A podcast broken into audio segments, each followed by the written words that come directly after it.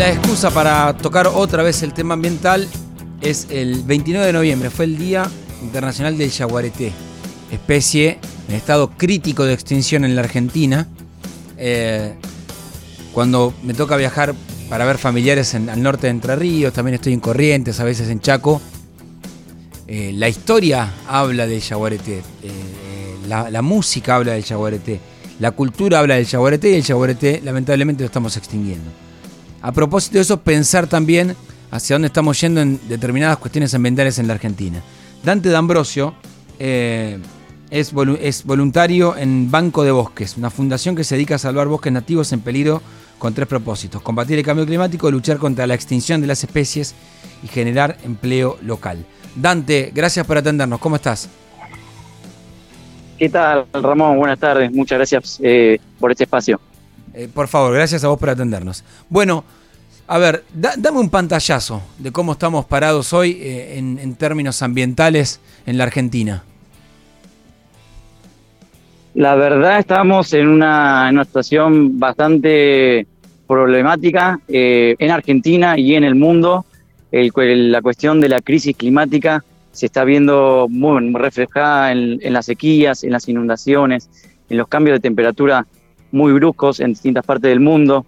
Eh, así que ambientalmente eh, no estamos del todo bien, eh, pero creemos que deberíamos estar muchísimo mejor y podemos llegar a, estar muchísimo mejor porque es muy importante para, para, todas las especies que viven y para la humanidad entera.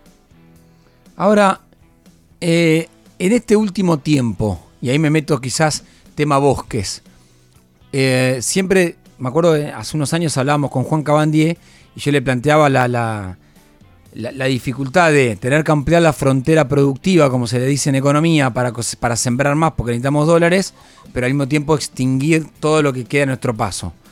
¿Cómo juega eso y sobre todo qué se puede hacer o qué, o qué hacen ustedes?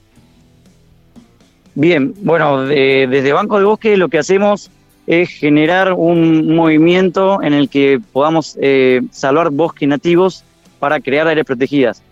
De esta forma, bueno, vamos a proteger la biodiversidad, eh, dar empleo local a las comunidades y creemos que eso es importantísimo, eh, tratar de, de, generar un vínculo con la, con la sociedad, de no ir al choque, sino que tratar de generar un, eh, una conexión entre lo que es la conservación y la producción sostenible sí. que se debería llegar para la protección, obviamente, de, de la naturaleza y al mismo tiempo el, lo que sería la, los ingresos eh, para la economía local.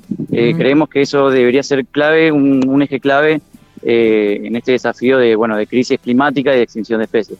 Ahora, ¿y ustedes, Dante, cuando ven lo que viene en estos próximos cuatro años, digamos, yo noto que hubo una política ambiental prácticamente nula. No sé, uh, contame vos qué viste en estos cuatro años de, de, del Frente de Todos. Pero ahora viene un desafío mayor para ustedes, que es que el Estado te diga el cambio climático es una mentira.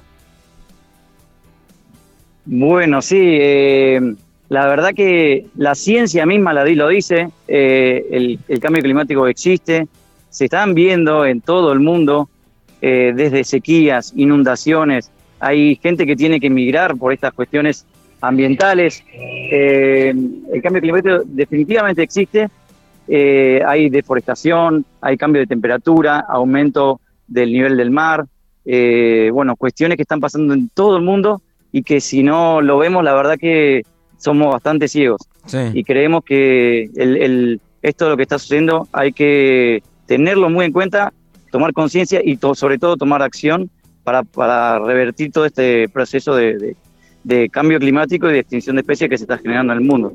¿Y hay alguna manera, o se trabaja de alguna manera para incidir en las políticas de Estado?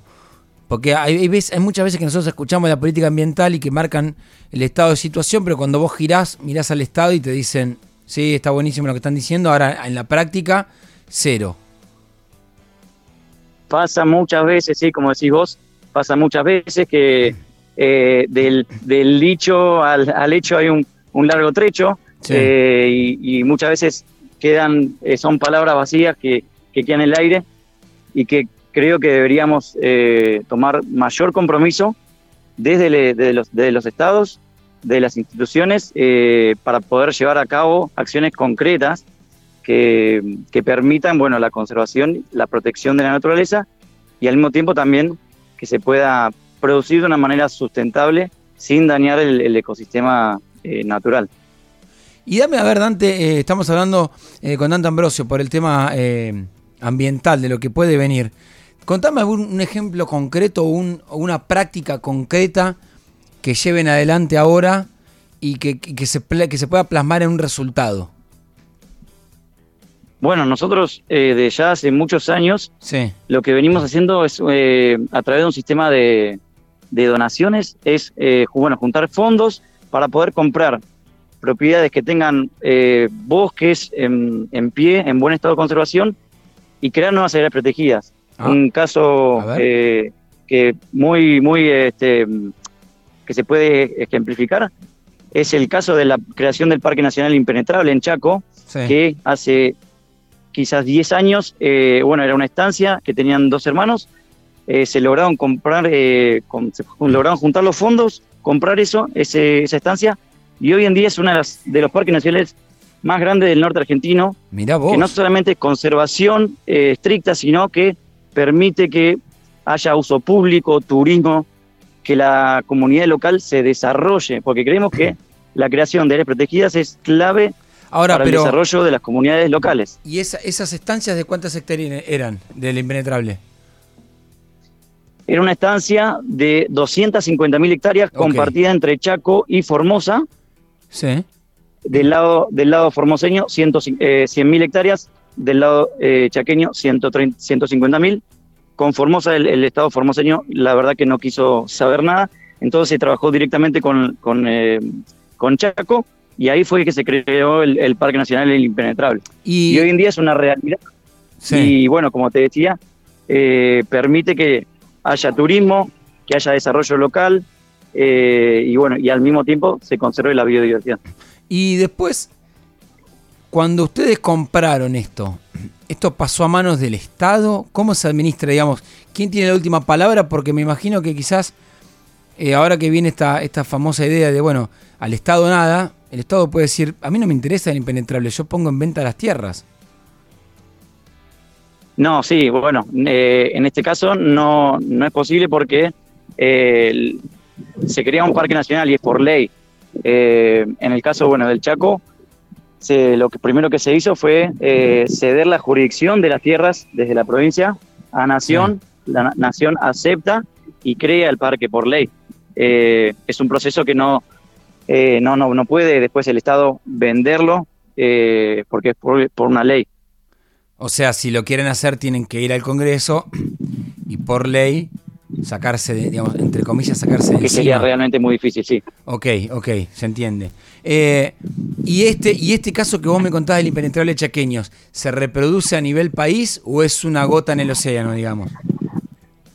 No, no, no, no. Hay, hay otras iniciativas de, de muchas organizaciones que la verdad que en estos últimos años fue aumentando la creación de nuevas áreas protegidas y la vinculación también con las comunidades locales para el desarrollo de, del lugar, de la gente sobre todo, porque claro. creemos que eso también es una pata importantísima en la conservación, no solamente eh, estrictamente la conservación de la naturaleza en sí, sí. sino también eh, la participación eh, de, la, de la comunidad de la gente, porque creemos que es así, tiene que ser así, porque si no, no, la verdad que no, no es sostenible en no el tiempo. Sostenible, claro. Dante, gracias por el tiempo y estos minutos. ¿eh? No, muchísimas gracias a ustedes y bueno, eh, invitamos a la gente que quiera conocernos. Eh, somos bancodebosques.org. Pueden Bien. seguirnos en nuestras redes y conocer todo nuestro trabajo que venimos haciendo. Muchísimas gracias. Dante Ambrosio, eh, voluntariado en el Banco de Bosques, pasó por de lejos, no lo